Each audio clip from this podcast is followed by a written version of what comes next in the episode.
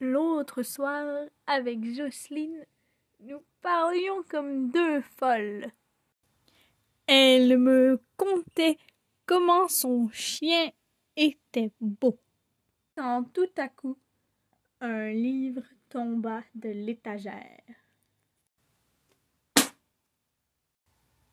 Jocelyne prit peur et partit se cacher dans le bureau.